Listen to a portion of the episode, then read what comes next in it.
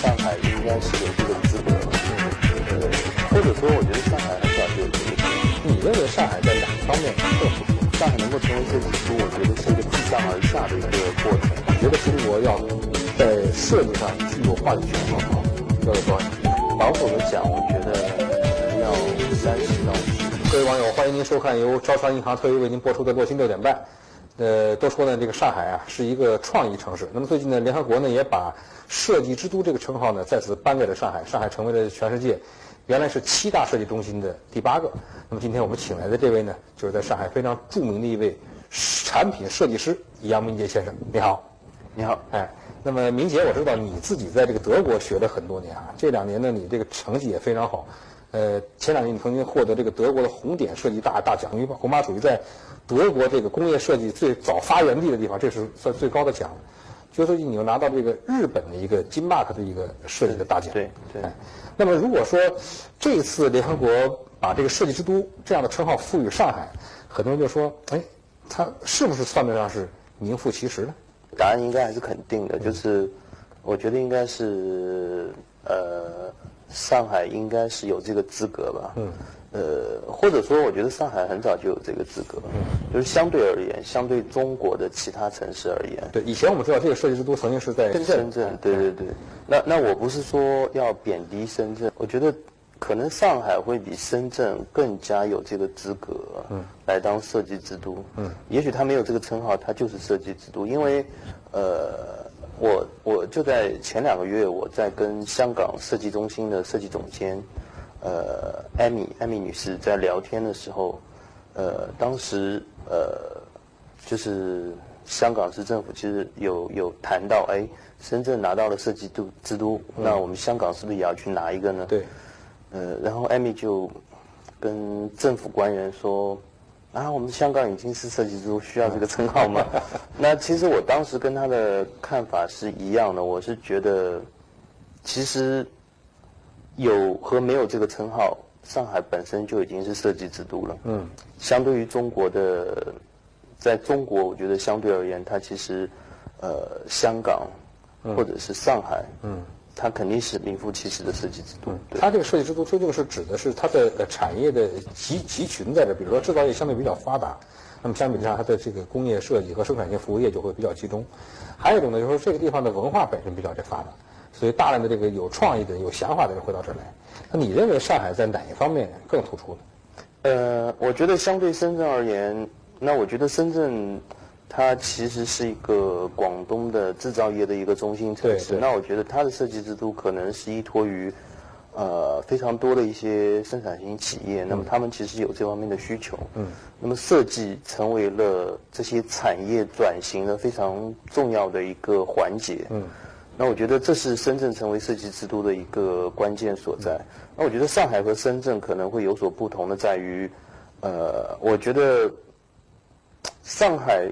更多的是，他已经有了一个非常好的一个文化的一个积累，然后呢，呃，其实我我这段时间呃这两年一直在，我去哪一个城市我都会去看他们，就是那些老百姓对于设计或者创意产品的这个消费能力，嗯，那我会发现在北京和上海的消费力是非常高的，嗯，那也就也就是说，呃。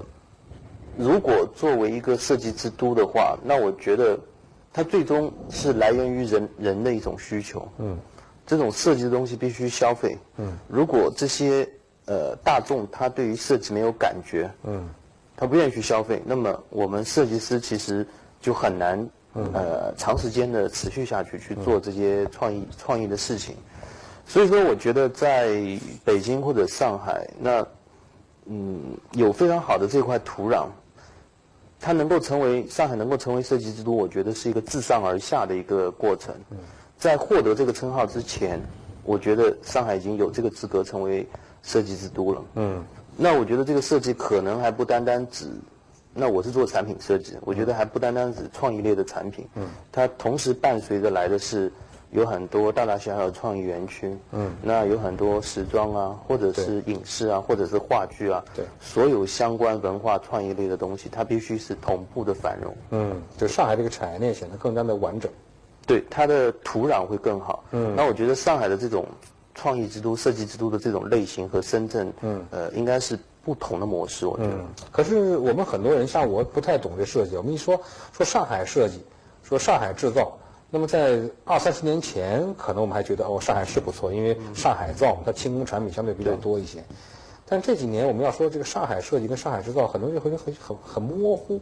嗯，在什么地方是上海设计的？嗯，哪些地方能够体现出上海海派的这样的设计的呃风貌呢？嗯，明杰搞设计的，你来给我们说一说。嗯，呃，这个事情我觉得可能要花更多的时间去做才能够形成。呃，我们可以回顾一下，就是说这不是一个单单上海这边的问题。嗯，我觉得这可能是整个中国的问题，因为呃，整个中国它其实是没有现代设计的。就是从产品设计来讲，没有啊，这么多大学都在开工业设计专业、设计专业。我我我我可以这样来说吧，就是中国如果在整个世界范围内达到最高峰的设计，也就是说中国的设计真正是源于中国的设计，那应该是在明代的时候。明代的时候，明式家具。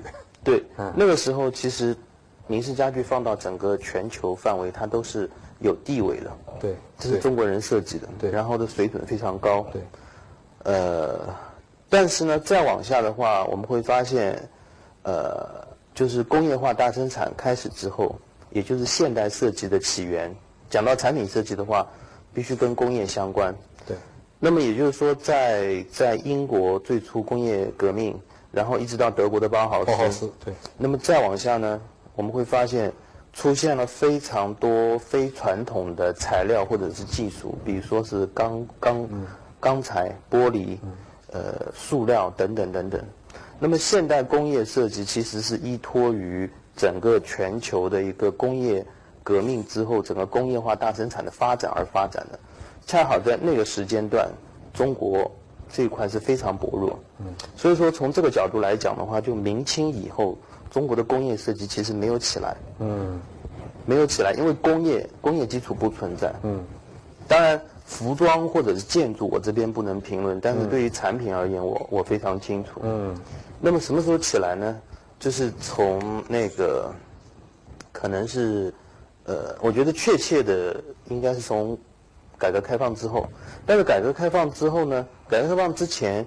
呃，我们知道，就是说是计划经济。对，计划经济的话，它企业它其实呃是不需要请设计师来设计，或者说相对还是比较薄弱，需求没有那么强。对，改革开放之后，呃，可能需要了，但是这时候呢，中国的企业因为中国的设计它没有跟上整个世界的这个步伐，所以说中国的企业很多是在做代工。对，三来一补。对。那么这导致我们设计师还是起不来，嗯，工业设计还是起不来，因为所有的设计图纸都是国外进来，我们只是做生产。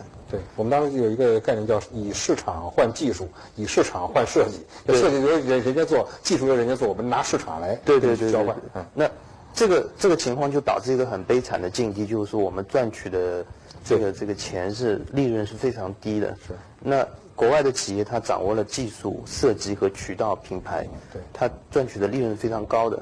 那么，我我的一个感觉，真正，呃，现在大家都来谈设计，包括政府也会支持上海申请，呃，设计之都，说明整个政府都非常关注这件事情。嗯，原因是在于大家都有压力了。嗯。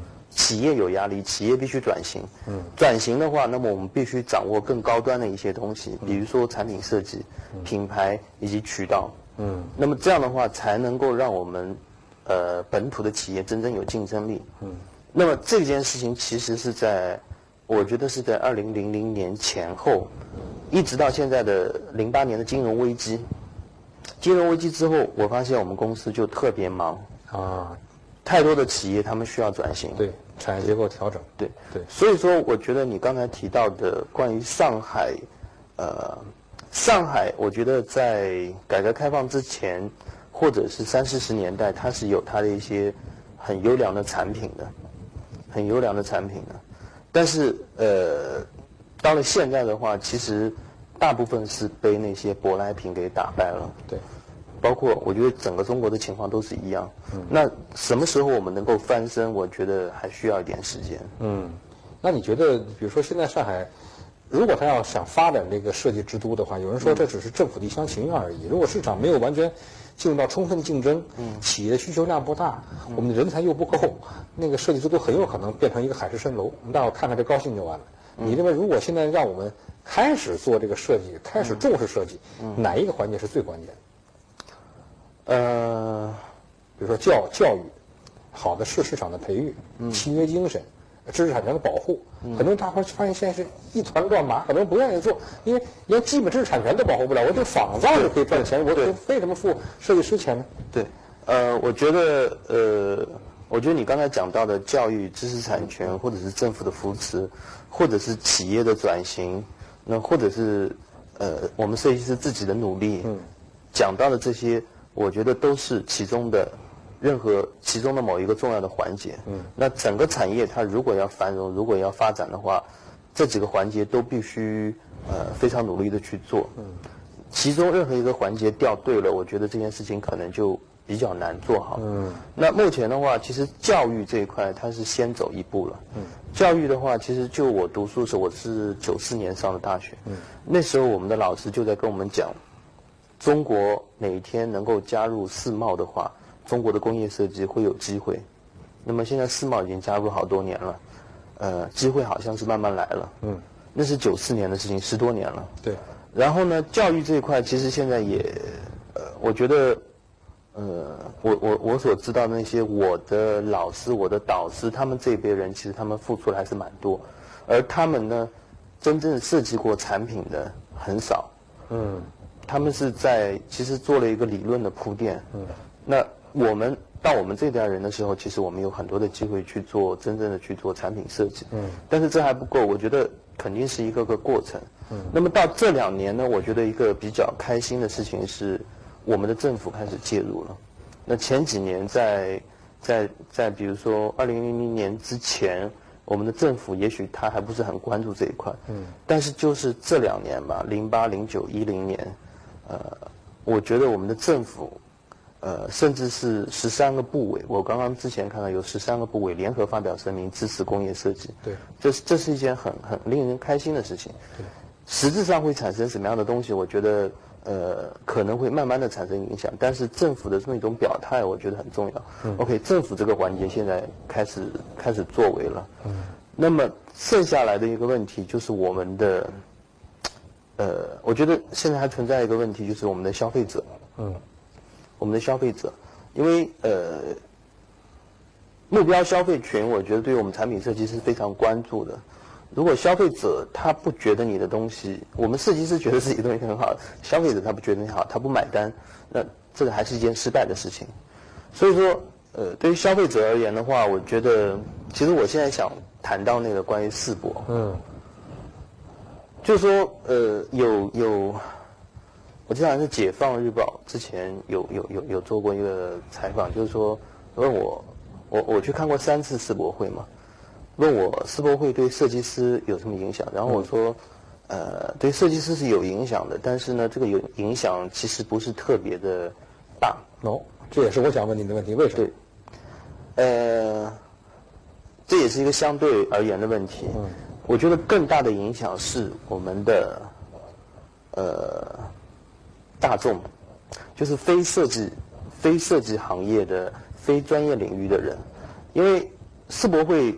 其实有个很大的看点就是设计，对，不管是建筑设计，然后展示设计，或者是里面的很多道具，以及像那些欧洲国家，德国、日本，日本是亚洲的，对，呃，英、意大利、意大利、法国，那他们展示的是他们非常强势的，呃，产品，对，他们的非常强势的文化，对，那我觉得这种展示它都是。呃，依托于他们的一个非常非常非常好的一个工业基础来的。那么，呃，我觉得最大的影响还不在于设计师，而在于所有进去参观的这些呃普通观众。普通观众，呃，那为什么这么说呢？就是首先就是说，中国的世博会其实是历年来。全球范围内历年来世博会它的规模我没有统计过，是最大的。嗯，如果像现在是它的不管它场场馆面积还是参观人数啊，现在我们目前离世博会结束还有这么一段时间，但是估计要超过一九七零年大阪世博会六千四百万已经是没有悬念了，应该是没有问题。嗯嗯，那那我觉得这个这个还是件很好的事情，就是说，呃，其实你很难想象全中国的老百姓他会为了一个博览会，嗯，然后然后然后从很远的地方过来，这里面其实。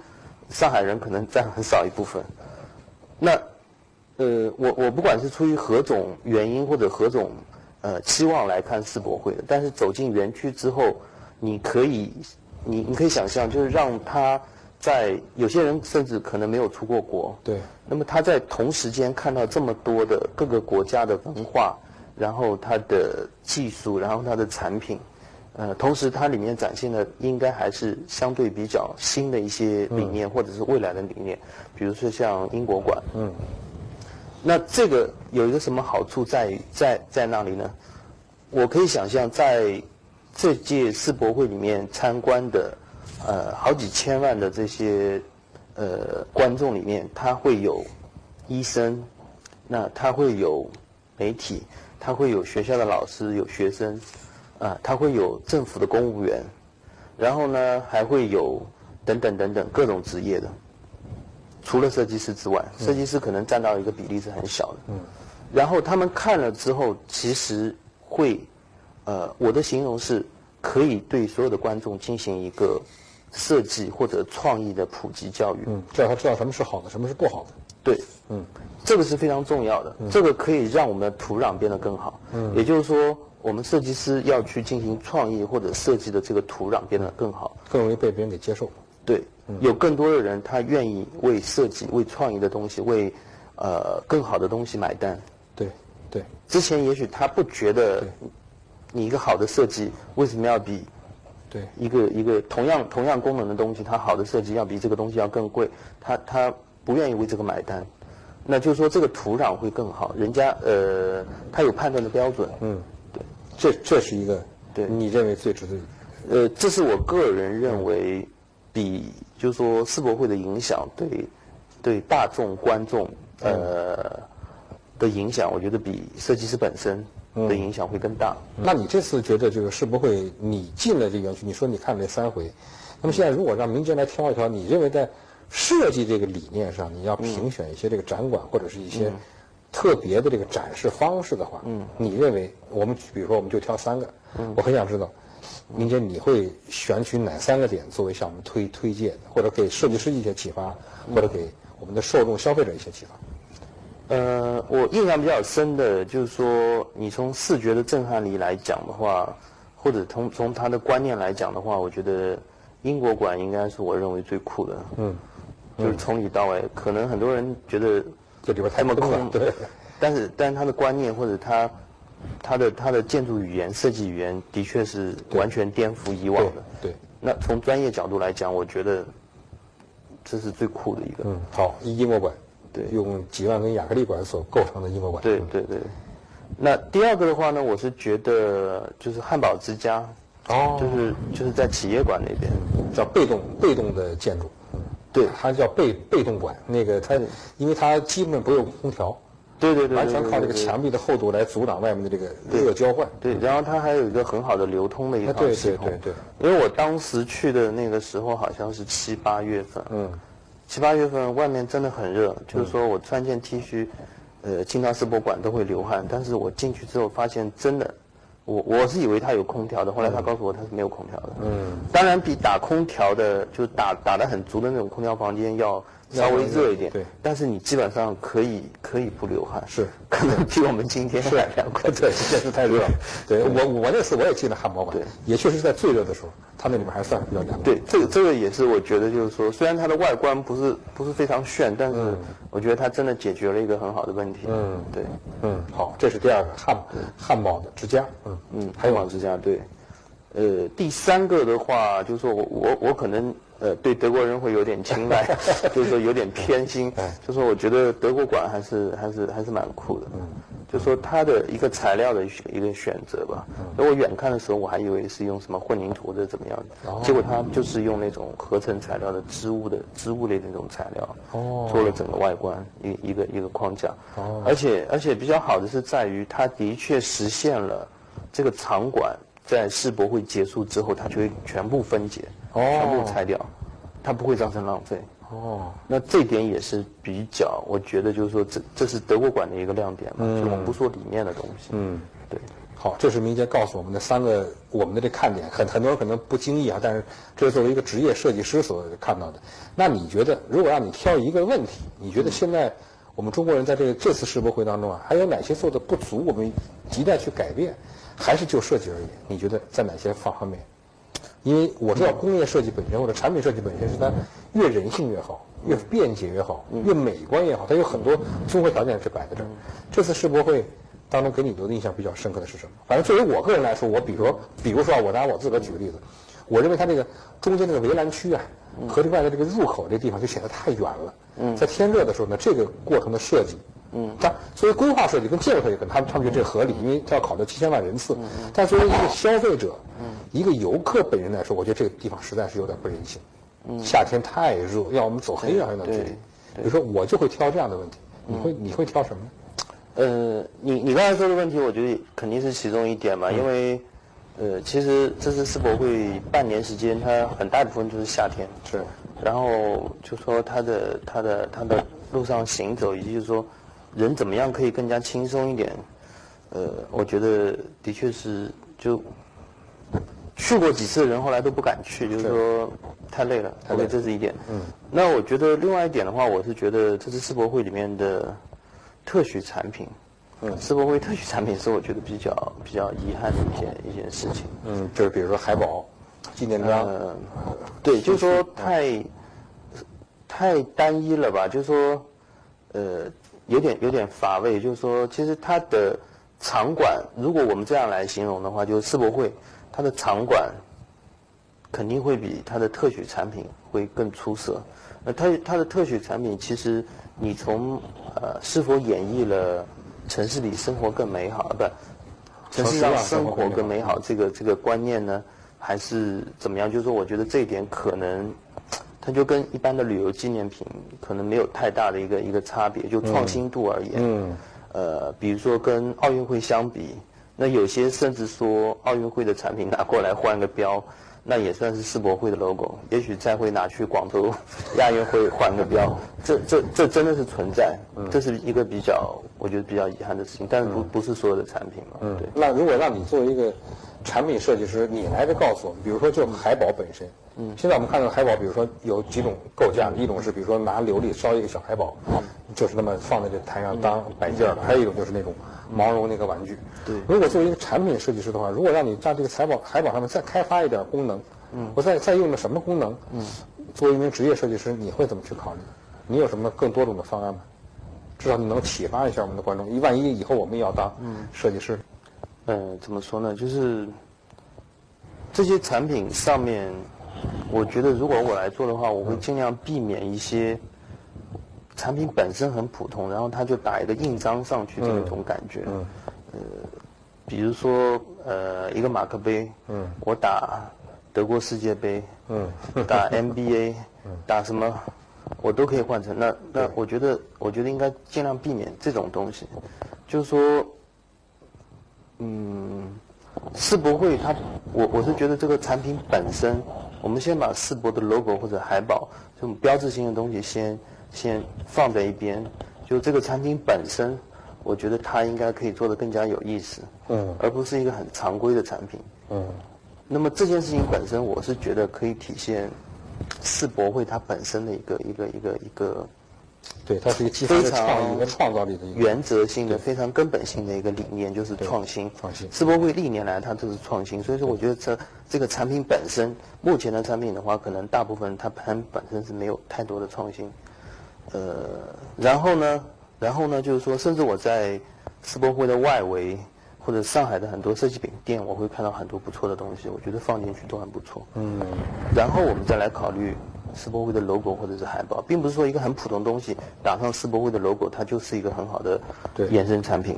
对，这这个这个并不能说明问题。对，对你这么一下子让我的思路也开阔好多，因为我记得我在呃两千年这个新千新世纪到来的时候，千禧年到来的时候，其实我正好是当时在中央电视台做这个。